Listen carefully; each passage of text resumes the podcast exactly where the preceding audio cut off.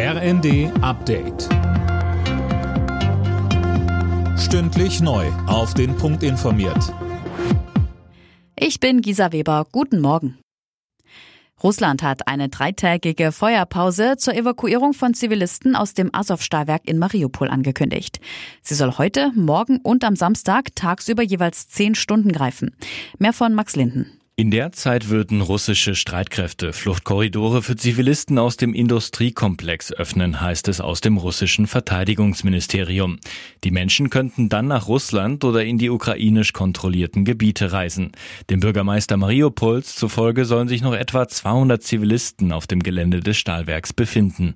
Auch hunderte ukrainische Soldaten sitzen dort wohl noch fest. Die EU-Länder sind sich in Sachen neue Strafmaßnahmen gegen Russland wegen des Ukraine-Kriegs uneinig. Ungarn, die Slowakei und Tschechien fordern Nachbesserungen am Sanktionspaket, weil sie ihre Energiesicherheit gefährdet sehen.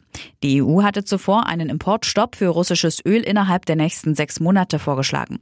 Geplant sind zudem weitere Strafmaßnahmen, etwa gegen die größte russische Bank. Damit die Sanktionen in Kraft treten können, müssen alle 27 EU-Staaten zustimmen. In Bremen geht heute die zweitägige Verkehrsministerkonferenz zu Ende. Am Mittag wollen Bundesverkehrsminister Wissing und seine Länderkollegen über die Ergebnisse informieren. Sönke Röhling, ein großes Thema war ein Projekt der Bundesregierung. Ja, und zwar das 9-Euro-Monatsticket für den ÖPNV. Das soll komplett vom Bund finanziert werden. Die Unternehmen im ÖPNV werden also für ihre Einnahmeausfälle entschädigt und bekommen zusätzlich die Einnahme aus dem Ticketverkauf. Ein fairer Deal, so Bundesverkehrsminister Wissing. Außerdem sollen die Unternehmen nach den zwei schwachen Corona-Jahren einen 1,2 Milliarden Euro Rettungsschirm bekommen.